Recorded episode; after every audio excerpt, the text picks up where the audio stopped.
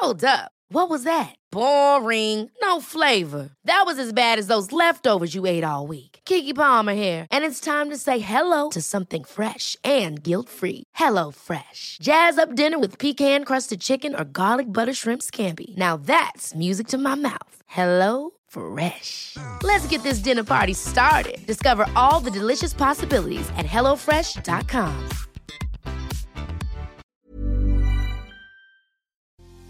Siempre que termina una relación vamos a tener días malos y en muchas ocasiones no sabemos exactamente qué hacer. Así que el día de hoy en este episodio voy a hablarte de cómo generar planes de contingencia para los días malos. Así que por favor, ponte cómodo, ponte cómoda, porque ya estás en terapia. Hola, ¿qué tal? Yo soy Roberto Rocha, psicoterapeuta. Agradezco muchísimo que estés por acá en esta semana especial de Cerrando Ciclos.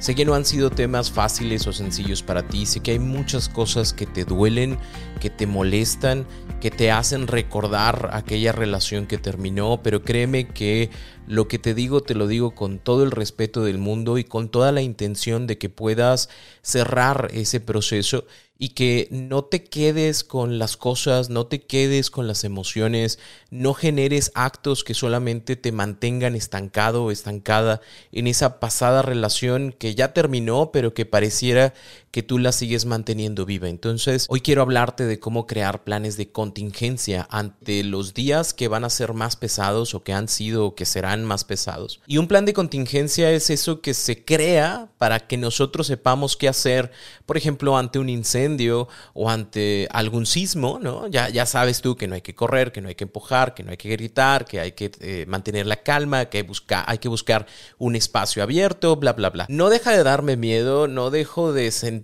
como esta ansia porque algo malo está pasando. Sin embargo, sé exactamente qué puedo hacer para no causar un conflicto más grande en un sismo o en un incendio. Bueno, lo mismo quiero que tú empieces a hacer en estos días malos, sobre todo porque estos días malos van a ser generados por cuatro factores. La nostalgia, la culpa, la indecisión o la soledad cuando estos factores se presentan en tu vida, ya sea en bola o uno por uno, vamos generando más conflictos y estos días malos se convierten en catastróficos. Entonces lo que yo quiero es que vayas creando estos mismos planes de contingencia ante estas cuatro situaciones. La primera, la nostalgia. Lo que yo te voy a pedir es primero que definas qué hacer cuando te invaden las ganas, los recuerdos, el deseo de estar con la otra persona. Y quiero que sepas que hay una gran diferencia entre un recuerdo y una evocación. Un recuerdo es aquello que tú ni yo ni nadie puede parar. Cuando tú pases por enfrente de los tacos que en algún momento fueron, cuando tú pases por aquel lugar donde se dieron su primer beso, cuando tú pases por su casa, obviamente te vas a acordar. Hay un estímulo e inmediatamente tu mente se va al archivo de memorias y te dice, mira, esto pasó aquí, ¿no? Estos tacos que tú estás viendo, aquí fue donde comieron aquella vez que te dijo que siempre estaría contigo y que todas las cosas serían bellas y hermosas como el cilantro que tienes entre los dientes. Jijiji, jajaja, ¿no? Y te acuerdas, ¿no? ¿Y qué pasa? Cuando ustedes dos andaban y pasabas por ahí, te acordabas, recordabas y no te generaba ningún conflicto. Pero al día de hoy, cuando pasas, eh, pues te acuerdas de esa situación que fue graciosa, que fue amorosa, que fue bonita. ¿Y qué sucede? Empezamos a generar algo que se llama evocaciones los recuerdos, ni tú ni yo ni nadie, ni el Dalai Lama los puede parar, pero las evocaciones son cosas que nosotros hacemos. Es decir, pasa un recuerdo, yo lo observo, lo tomo, me meto en el recuerdo y empiezo a tener esa conciencia de quién estaba sentado en qué lugar, cómo estábamos vestidos, qué era lo que decíamos, cómo te sentías, y ya no es un recuerdo, ya es una vivencia que estás generando en tu mente que lo único que va a terminar por realizar es darte más dolor y darte más sufrimiento porque cómo es posible que dos personas que estaban súper enamoradas, que tenían muchos proyectos, el día de hoy ya no puedan estar juntos. Lo que yo te pido a ti es que hagas esta gran diferencia entre recuerdos y evocaciones porque el recuerdo no lo vas a parar, pero la evocación es algo que tú decides. Si tú al momento de pasar por un lugar, si tú al momento de estar en tu cuarto y tomar algún tipo de cosa que te haya regalado, una camisa, y tú empiezas a olerla y a decir, es que yo me acuerdo cuando estábamos juntos, cuando venía aquí a mi casa, cuando me decía, me prometía, cuando lloró frente a mí diciéndome que siempre íbamos a estar el uno con el otro, generas más dolor, generas más sufrimiento y entonces tu duelo se va alargando y entonces tu día se va haciendo realmente malo porque ya no es solamente la ausencia física de la persona que no está conmigo, sino ahora es la ausencia emocional de todo aquello que no estoy viviendo en este momento. Así que te pido que inicies algo que se llama normalizar tus emociones. Quiere decir que es completamente normal, es completamente natural que exista tristeza, que exista nostalgia, que de repente te sientas mal, que de repente sientas que las cosas están siendo un poco difíciles, ¿sí? Porque acabas de terminar una relación. Si tú empiezas a normalizar, significa que vas a ver la emoción como es. Pero si tú no normalizas y tú empiezas a sentir o a percibir esta tristeza y tú la rechazas y tú dices, es que no está bien, no está bien que dos personas que se amaban tanto estén ahora separadas, es que no está bien que esa persona que me dijo que me amaría por siempre se haya ido con no sé quién, es que no está bien que me haya mentido y que me haya dicho que estaba en tal lugar y resulta que estaba en otro y todo el mundo sabía y yo no sabía. Eso ya no es normalizar una situación, eso es empezar a darle vueltas eh, desde tu razón o desde tu mente a una emoción, lo cual va a generar un sentimiento cada vez más fuerte, cada vez más pesado, del cual va a ser muy difícil que te puedas librar. Entonces lo que yo quiero es que durante estos días malos, no gratos, tú puedas decir, ¿sabes qué? Me siento triste, es normal que me sienta triste y empieces a valorar esa emoción. Agradezco a esta tristeza que está el día de hoy conmigo, porque a final de cuentas tuve la oportunidad de amar a alguien. Me doy cuenta de que extraño a esta persona y está bien. ¿Por qué? Porque éramos dos personas que convivíamos a diario y el día de hoy no está y es completamente natural y entendido que hoy sienta que lo extraño tanto que le extraño tanto, si yo me doy la oportunidad de normalizar y de valorar mi emoción, no evadirla, no sacarla, no enojarme con lo que siento, voy entonces a empezar a tener esta tranquilidad en mis emociones porque no me van a sobresaltar.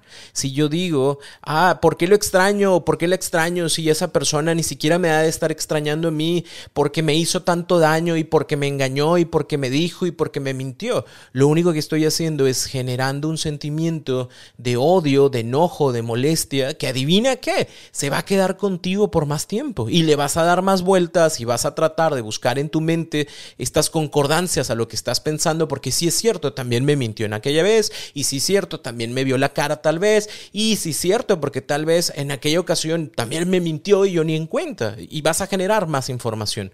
Lo que yo quiero es que tú valores y que tú digas, ¿sabes qué? Sí, sí, extraño. Y es completamente natural. Y me doy permiso de extrañar. Y es completamente temporal. Así que voy a extrañar un rato y al ratito se me va a pasar. Si no le doy vueltas. Porque si yo empiezo a darle vueltas y vueltas y vueltas, esto va a durar mucho más. Así que cuando tú tengas, cuando te invada este sentimiento de nostalgia, es normal, aquí está, estará conmigo un rato, no lo rechazo, no digo que está mal, simple y sencillamente lo voy a sentir y pasará porque es completamente temporal. Ahora, ¿qué podemos hacer cuando sintamos la culpa? Hay que empezar a delimitar responsabilidades. Si bien es cierto el término de una relación siempre es responsabilidad compartida. Hay cosas que se hicieron o no se hicieron o se dejaron de hacer que generaron la ruptura. Solo que el hecho de que sea compartida no significa que literalmente sea 50%. A veces yo tengo un 10% de culpa de que esto haya terminado y la otra persona tiene un 90%. A veces yo tengo este 80% de culpa y la otra persona tuvo ese 20%.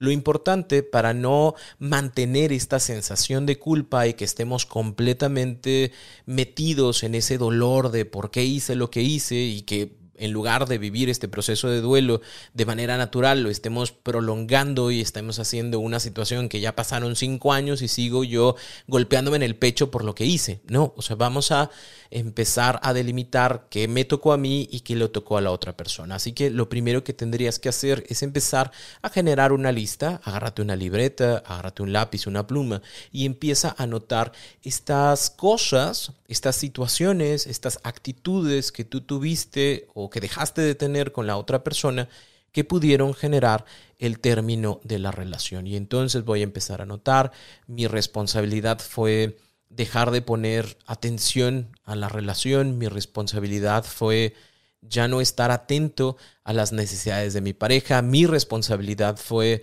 ya no evaluar cómo íbamos, cómo nos sentíamos después de esa infidelidad. Esas son mis responsabilidades, ¿no? Mi responsabilidad eh, fue mentir. Yo mentí, yo, yo fui deshonesto, yo generé esta infidelidad y voy, una vez que termine, a generar eh, o a pedir un perdón por aquellas cosas que hice. Solo que este pedir perdón no es algo que se va con la otra persona a decirle, sabes que yo, yo la regué con esto, yo me equivoqué con esto. ¿Por qué? Porque eso sería como un acto bastante eh, invasivo, intrusivo eh, y, y, sobre todo sería bastante egoísta, ¿no? Yo que necesito que me perdones y a lo mejor la otra persona ni desea verme ni desea tener un contacto conmigo, pero lo que yo sí voy a hacer es empezar a crear una carta en donde yo te pido perdón por todas las cosas que en algún momento hice mal, por aquellas cosas que no funcionaron, por aquello que dejé de hacer, por aquello que lamentablemente te hirió y que no era consciente de las consecuencias que mis actos o inacciones iban a tener. Te pido una disculpa sincera y también me pido una disculpa yo por aquello que cometí porque no me convierto en lo que cometo, sino más bien fue una equivocación, fue algo que no me di, fueron las consecuencias que no pensé que iba a tener y me perdono yo también. Y una vez que termine voy a hacer una lista también, pero de lo que le toca a la otra persona.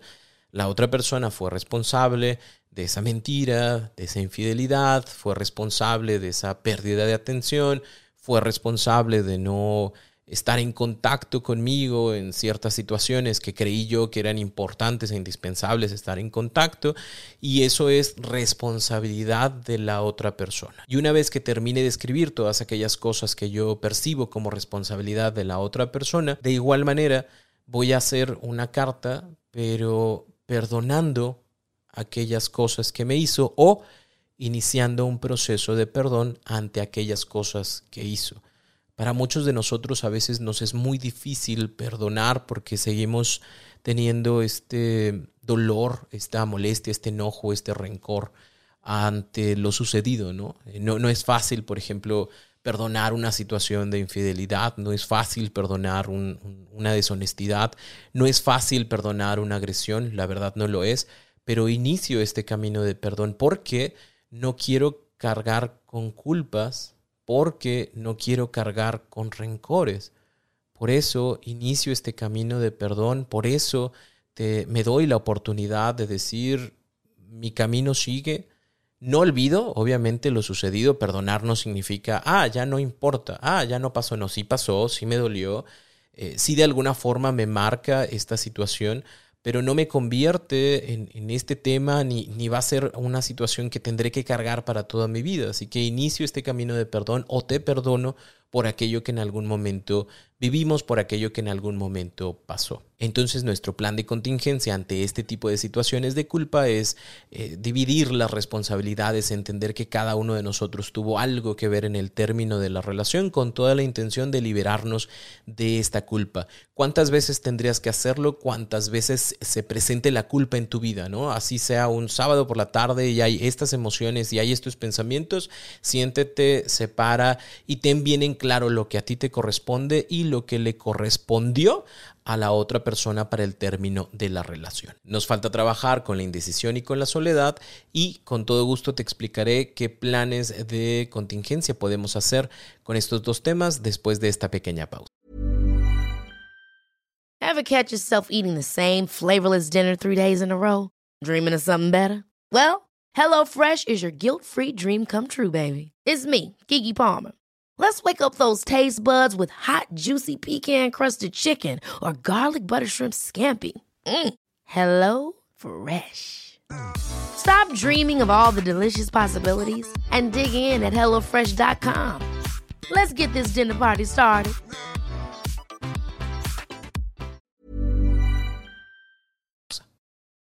Cuando la indecisión se presente, siempre recuerda el por qué tomaste tu decisión. Es completamente natural, es completamente normal eh, que cuando pasen algunas semanas o algunos meses de que nuestra relación terminó por una situación bastante abrupta, bastante dolorosa para mí, es muy normal que empiece a dejar de pensar en las cosas negativas y empiece a pensar en todas aquellas cosas bonitas que sí sucedieron. Nosotros tenemos algo que se llama memoria selectiva y nosotros decidimos aquellas cosas que queremos recordar, es decir, o sea, me quiero poner a pensar en todo esto bonito, pero también descartamos todas aquellas cosas negativas que pudieran llegar a generarse. Y entonces, ¿qué pasa? Cuando empieza a suceder este tema de esta memoria selectiva, donde todo fue bonito, donde todo fue bello, donde me acuerdo de aquella situación, de aquel chiste, de aquel momento, de aquel viaje, empezamos a tener dudas sobre si la decisión que se tomó realmente fue la correcta o fue muy precipitada o qué tal si me hubiera esperado o qué tal si lo hubiera creído en esta ocasión que me dijo que las cosas iban a ser diferentes. Yo sé que ya me había dicho miles de veces que serían diferentes y no las hizo, pero ¿quién quita que en esta ocasión sí? Y entonces vamos generando estas indecisiones. Por eso lo primero que tendrías que hacer es empezar a mantener la razón en tu mente del por qué terminaste. La razón por la cual terminó mi relación sí fue motivada por la infidelidad, pero más por mi incapacidad o mi ya no deseo de confiar en la otra persona. Sí, mi relación se terminó porque nos enojamos y gritamos y no estuvo nada bien, pero la realidad es que terminó porque teníamos muchas ocasiones en que esto se presentaba y aunque yo le pidiera a la otra persona y le tratara de hacer ver lo importante de ser respetuosos con la pareja, le valió gorro y lo siguió haciendo, por eso terminó mi relación que yo tenga claro la razón por la cual termina, no la emoción, sino la razón por la cual termina, me va a ayudar a que el día de mañana, si haya una indecisión, yo pueda decir, sí, estuvo todo muy bonito, no lo niego, la verdad, estuvo muy padre, pero yo no tenía la capacidad para volver a confiar en él o en ella después de tantos engaños o después de tantas mentiras o después de tantas infidelidades. Por eso no volví, por eso no vuelvo y por eso no porque a final de cuentas no voy a volver a confiar en una persona, puedo querer mucho a esa persona, puedo extrañar mucho a esa persona, pero eso no significa que yo diga sí puedo hacerlo, sí puedo confiar, sí puedo sentirme seguro, segura, tranquilo, tranquila cuando se va con sus amigos.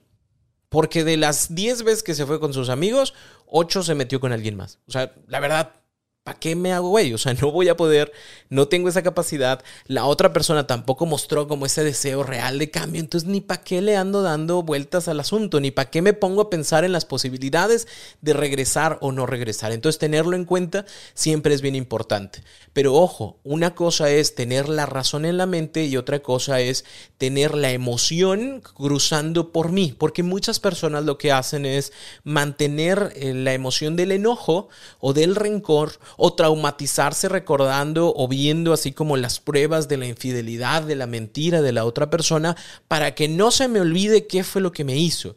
Eso en lugar de ayudarte, lo único que hace es que mantiene una emoción constante que, que funciona como una coraza protectora, pero es una emoción. Y recuerda lo que hemos dicho de las emociones siempre, las emociones son temporales. En algún momento esa coraza que tú estás haciendo con el enojo va a bajar, va a ceder.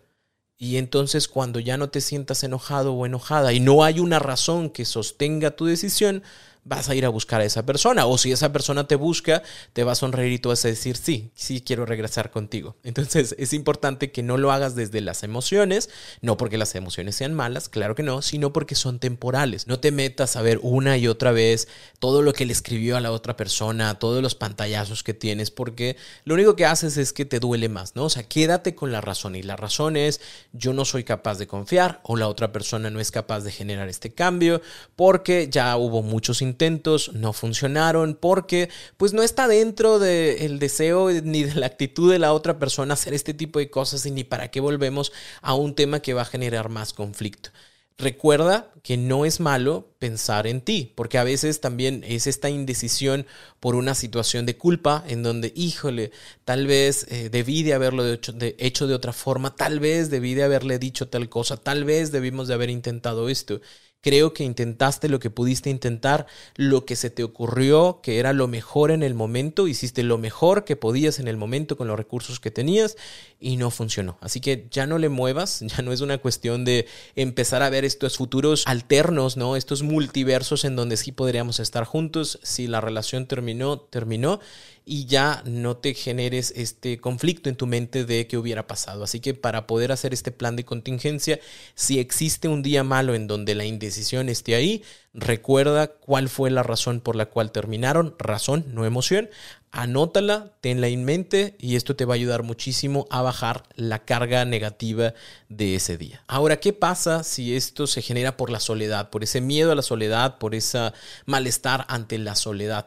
Es importante que cuando nosotros terminamos una relación nos demos esa oportunidad de conectar con nuestras redes de apoyo. En muchas ocasiones eh, nos aislamos y no queremos ver al mundo y queremos quedarnos siempre acostados y no queremos que nadie esté con nosotros ni hablar con nadie. Y en muchas ocasiones es porque no sabemos cómo expresar nuestras emociones. Lo importante es que sepas que las personas van a actuar contigo dependiendo de lo que tú les pidas.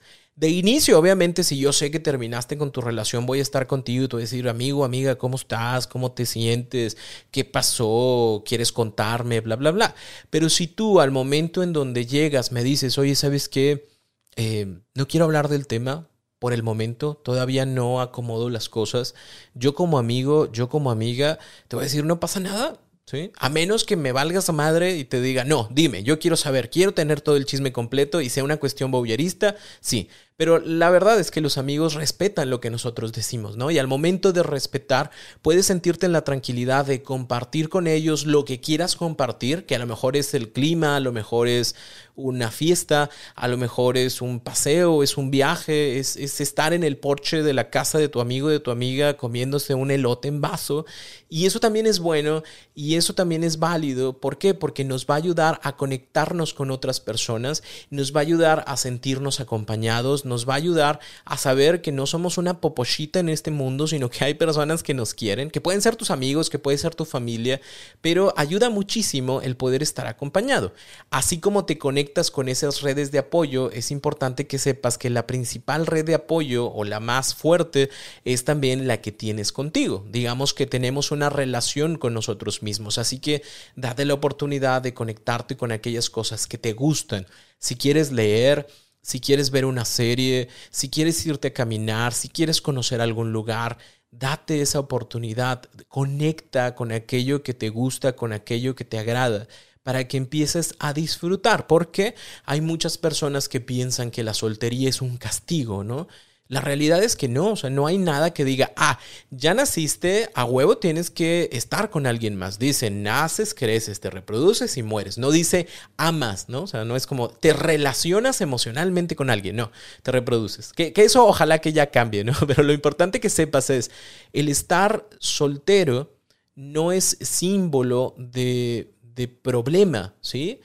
La soledad es una ausencia de todo, ¿sí? Es, no hay nadie que esté conmigo, estoy aquí solito, estoy aquí solita y eso sí se siente de la patada, pero la soltería es un estado de no compromiso amoroso con alguien, nada más. No es la soltería, es el castigo que Dios me da por mis actos. No es la soltería, es una cárcel de la cual no voy a escapar. La soltería es tener muchos gatos, muchos perros y solamente ser amado y, y correspondido por ellos. No, la soltería es solo un estado de no compromiso con alguien más. Y como no tienes este compromiso con alguien más, tienes este compromiso contigo en donde es importante que hagas cosas, que te des la oportunidad de retomar tu vida, que te des esa oportunidad de reconectarte con las cosas que te gustan, que amas. ¿Por qué? Porque si tienes un día malo por una situación de soledad y solo te quedas, más se va a generar este conflicto y más se va a generar este problema. Date esa oportunidad de hacer estas cosas diferentes,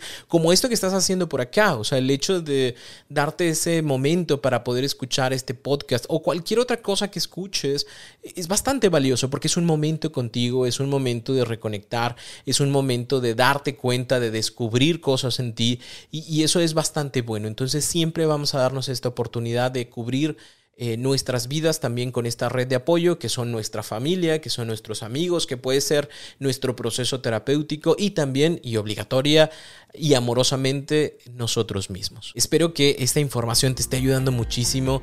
Deseo de todo corazón que este proceso de duelo sea cada vez más llevadero para ti, que no sea tormentoso, que no sea trágico, que no sea catastrófico, sino más bien que sea un momento de agradecer, de aprender y de reconectarte contigo.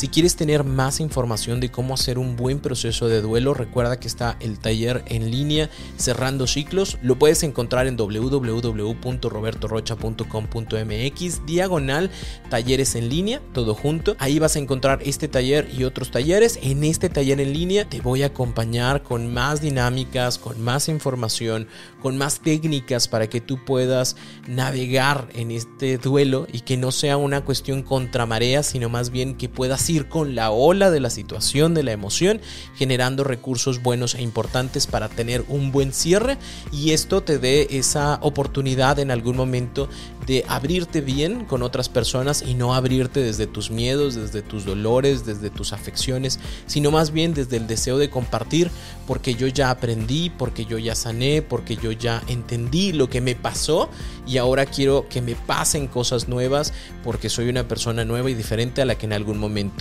terminó una relación. Nos vemos por acá el día de mañana con el tema rituales para cerrar un ciclo. Te voy a enseñar dos rituales bastante buenos, importantes y poderosos para que tú puedas darte la oportunidad de ir sanando y cerrando todas estas situaciones y emociones que te llevaron a terminar la relación. Yo soy Roberto Roche y para mí un gusto y toda una responsabilidad poderte acompañar en este proceso.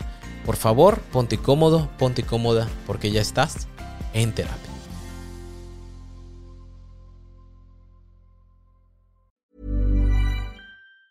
Ever catch yourself eating the same flavorless dinner three days in a row? Dreaming of something better? Well, HelloFresh is your guilt-free dream come true, baby. It's me, Kiki Palmer. Let's wake up those taste buds with hot, juicy pecan-crusted chicken or garlic butter shrimp scampi. Mm. Hello Fresh. Stop dreaming of all the delicious possibilities and dig in at HelloFresh.com. Let's get this dinner party started.